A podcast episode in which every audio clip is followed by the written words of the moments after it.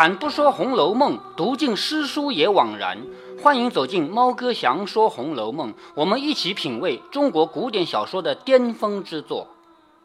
前面我们读的内容呢是第八回的前半部分，前半部分是通灵宝玉和金锁的一起出场。在这个小说里呢，有一个很精巧的安排。在读第一回的时候，我就跟你说过，第一回就提到了这个宝玉，但是没有描写他是什么样子。而且在曾世隐的梦里面，曾世隐是拿到这块玉的，是不是？拿在手里看，说上面还有字呢，可惜他没来得及看字就被抢过去了，是不是这么写的？当时我就告诉你为什么这么写啊？嗯，呃，就是为了呃安排金和玉一起出场。对呀，就是为了留到第八回，让金和玉一起出场。站在小说的写法上研究的话，就是没有到读者该看他的时候，读者要到第八回看通灵宝玉和金一起出场。好，然后呢，他们俩刚说了一会儿话，林姑娘就来了，就是林黛玉。忽然外面有人说林姑娘来了，林黛玉来呢，她说的话啊，就是我们一听就感觉不对劲儿。她说：“哟，我来的可不巧了，说早知她来，我就不来了。”然后我前面也跟你讲过，薛宝钗这么聪明的人，一听就知道林黛玉是什么意思。但是薛宝钗她也装傻，她假装听不懂，说我不懂你这个意思啊。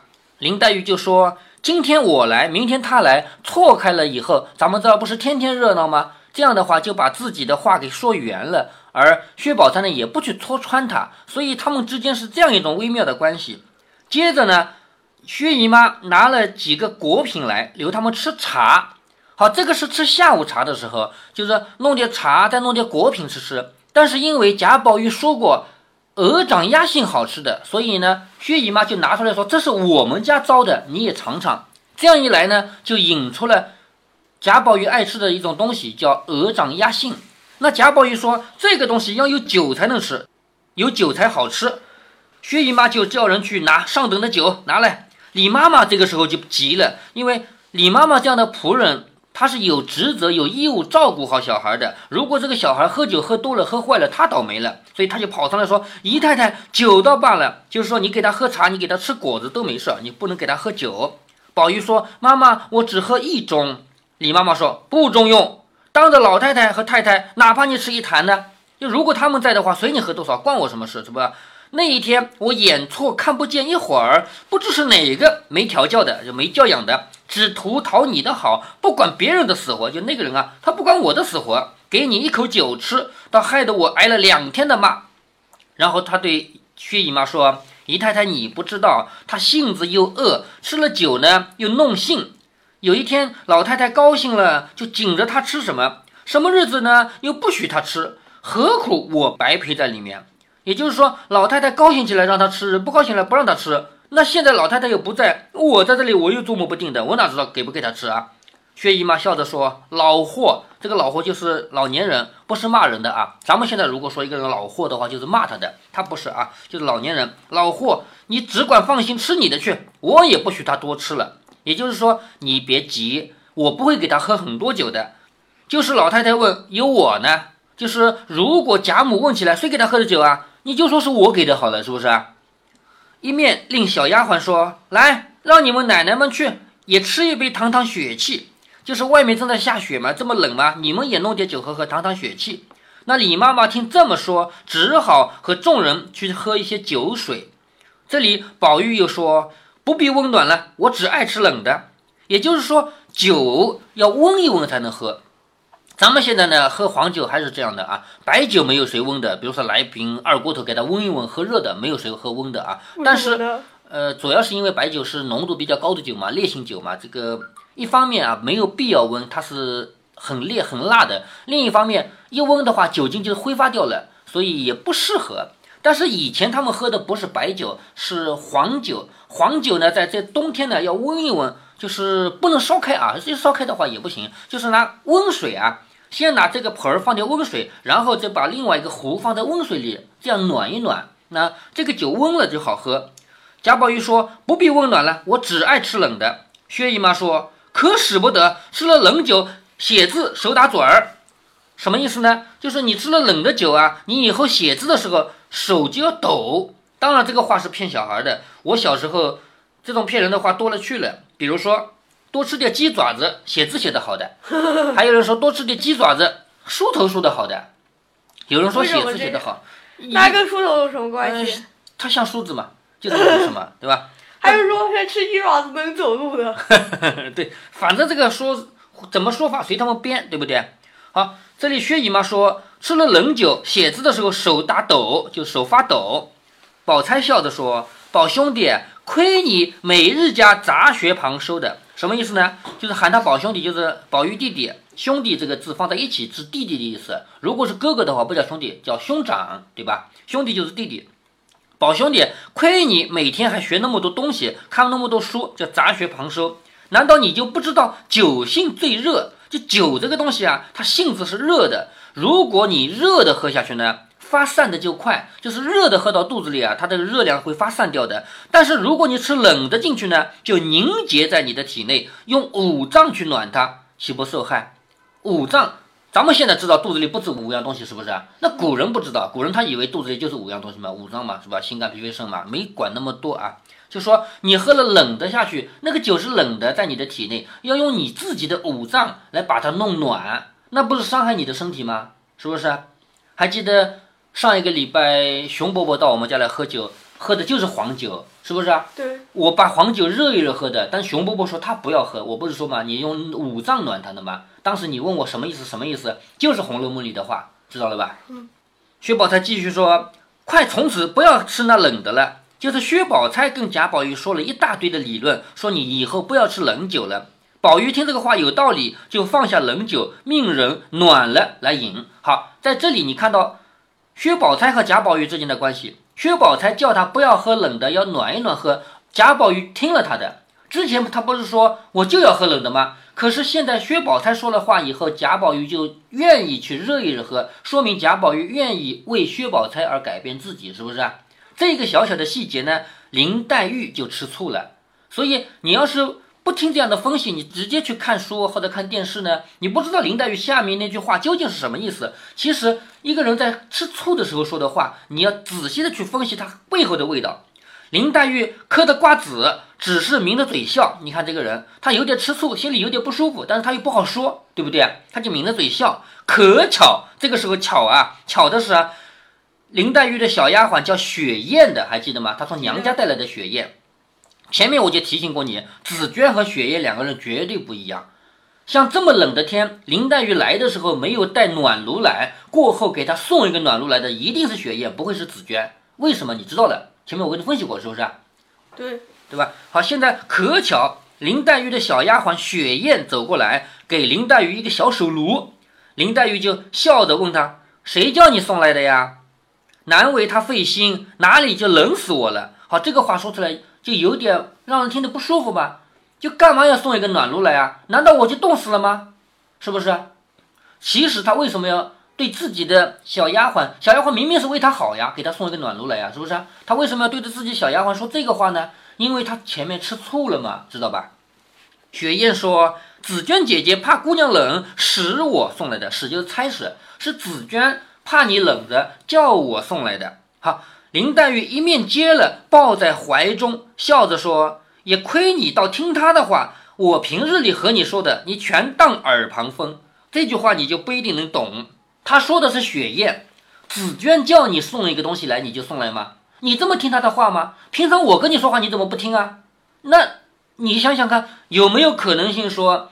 林黛玉平常叫雪雁做事，雪雁不听的，有这可能性吗？没有，没有。那她为什么要这么说？嗯，不知道吧？其实他在叫指桑骂槐，他在骂贾宝玉。我跟你说过多少话，你也没这么听过嘛？为什么薛宝钗叫你不能喝冷酒，你就听了？懂吗？这是指桑骂槐，你懂啊？指桑骂槐这个成语知道吗？不知道，不知道。桑是一种树嘛，桑树嘛，养蚕的。槐也是一种树嘛，槐树。嗯，对吧？槐树就是上面结那个果果，有点像馄饨的那种东西啊。就指着桑树骂槐树，就表面上看我是在骂桑树，其实骂的另外一棵树。那林黛玉这个时候在骂雪雁，说平常我叫你做事你也不听吗？为什么他叫你做事你听得这么快，你跑得这么快？其实他在骂贾宝玉，我跟你说过那么多话，你也没听我的。为什么薛宝钗叫你不喝冷酒，要热一热？你马上就去热一热喝了。好，现在明白了吧？明白了。啊，亏你倒听他的话，我平日里和你说的全当耳旁风。怎么他说了你就依，比圣旨还快些？就是皇上说的话叫圣旨嘛，是吧？皇帝的圣旨嘛，你要快着做的。难道他说的话也是圣旨吗？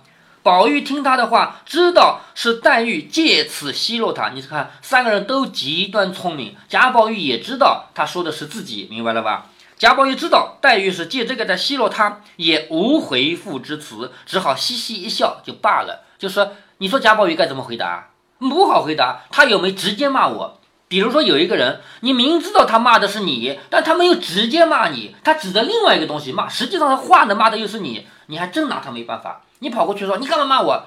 我又没骂你，是不是？所以贾宝玉也没办法，知道他在奚落他，没办法，就只好嘻嘻一笑。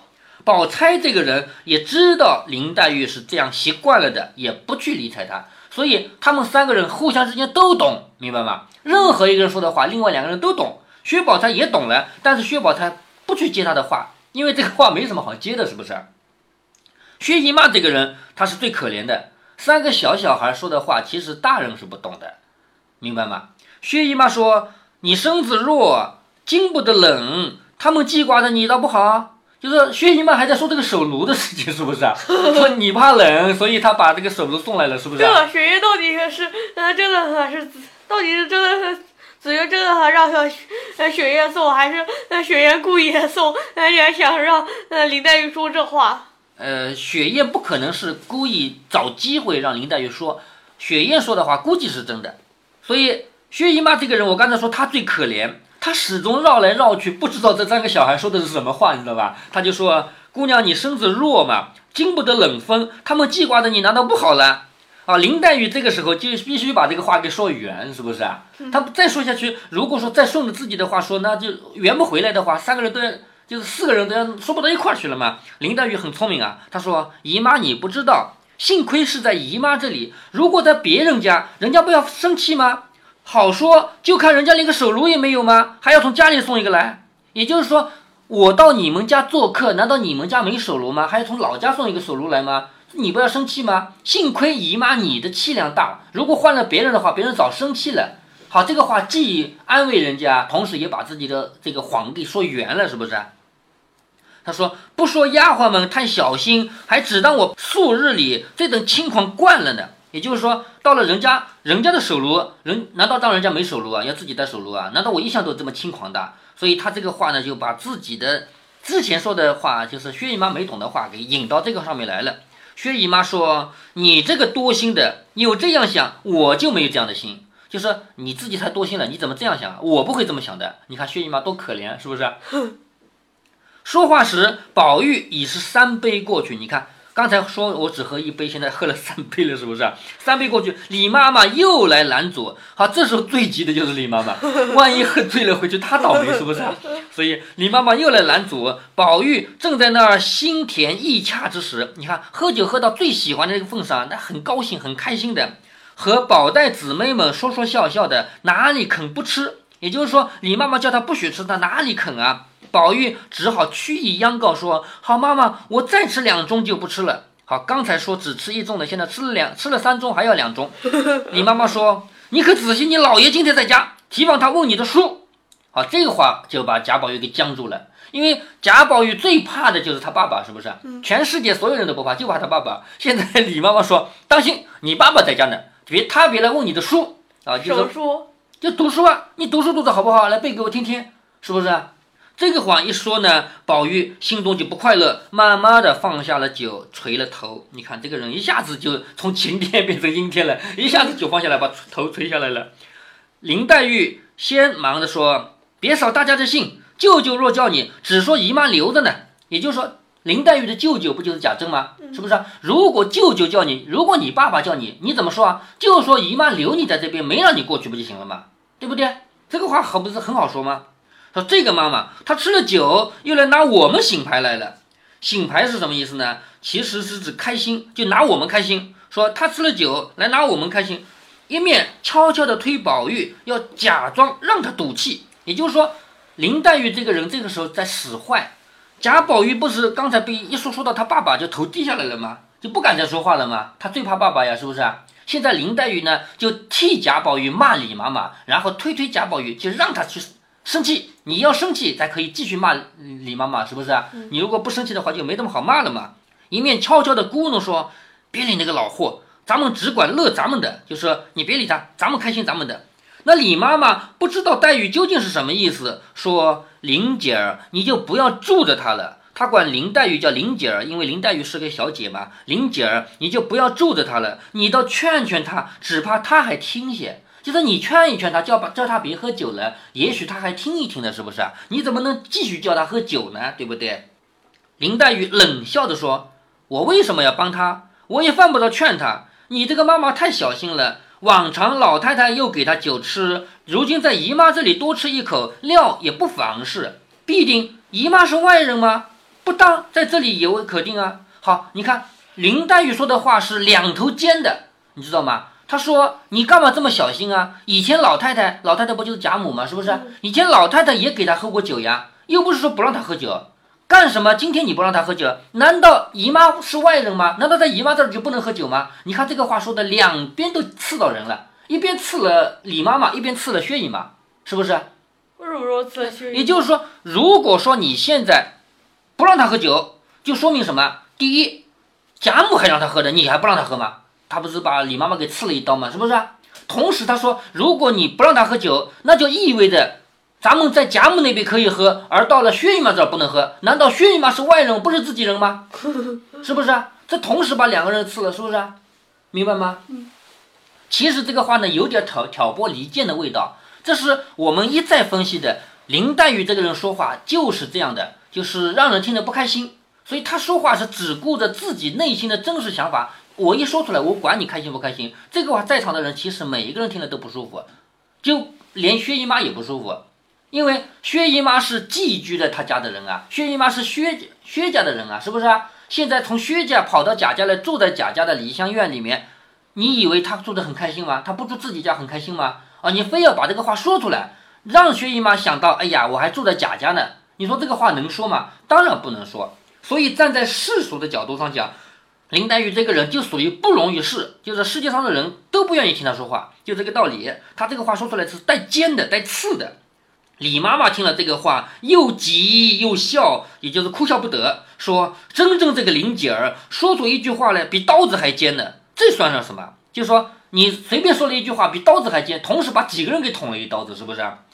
宝钗也忍不住笑，把林黛玉腮上一拧，就这样拧了她的腮。为什么呢？就是你不是嘴巴会说吗？是不是啊？我拧拧你的腮，就是他们俩打着闹啊。他说：“真正这个平丫头一张嘴，什么叫平丫头呢？”因为在第三回里面，贾宝玉第一次看到林黛玉的时候，给她取了一个字叫“平平”，是不是？所以从此以后，林黛玉就有字了，叫“平平”嘛。所以说，真正这个平丫头指的就是林黛玉。说真正这个平丫头一张嘴，叫人恨又不是，喜欢又不是。这个时候，薛宝钗在中间的作用很好。为什么？因为林黛玉说话已经让己方都觉得是尖刺了。是不是啊？那怎么样收场呢？总不能让大家吵起来了，是不是啊？所以薛宝钗往她的嘴上一拧，说：“你这张嘴呀，让人恨又不是，爱又不是。”这样一说话，就把这个话给又收回来了。大家又可以去继续讨论，开开心心的事儿，就不去再想着前面那个尖刺的那个内容了。所以在这里最聪明的，我们可以看出来，薛宝钗她能够把这个场面给拉回来。薛姨妈一面又说：“别怕，别怕，我的儿来这里没好的给你吃，别把这点子东西唬的存在心里，倒叫我心不安。什么意思呢？刚才你不是被吓到了吗？说你爸爸你问你的书是不是啊？到了我这里来又没吃到什么好吃的，这当然是客气啊，是不是啊？你到我这里来又没吃上什么好吃的，而且被吓了一下，那还得了，是不是啊？那不是我的过错吗？所以倒叫我心不安吗？说你只管放心吃，都有我呢。就说如果说。”贾母问起来：“为什么给你喝酒？放心，有我呢，是不是？说越发吃了晚饭再过去，就是醉了，你就跟我睡好了。就如果说你真醉了回不去了，那你跟我睡好了，是不是啊？我们反正是自己人嘛。就说再烫热酒来，姨妈陪你喝两杯，可就吃饭吧。”宝玉听了又才高兴起来。好，这个时候终于把前面那个不开心的事儿给解了，是不是啊？到了这里，他们终于又开心起来了。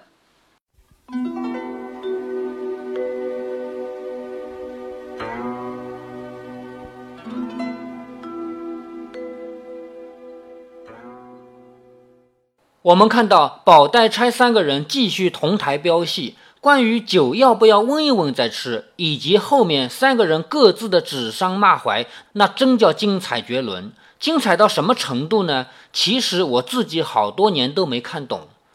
黛钗这两个人，若说聪明才智，其实是不相上下的，区别就在于各自的性格，或者说处事方式。薛宝钗情商高，善于藏拙，同时也善于破解僵局；林黛玉则是锋芒毕露，说话只讲究杀伤力的那种。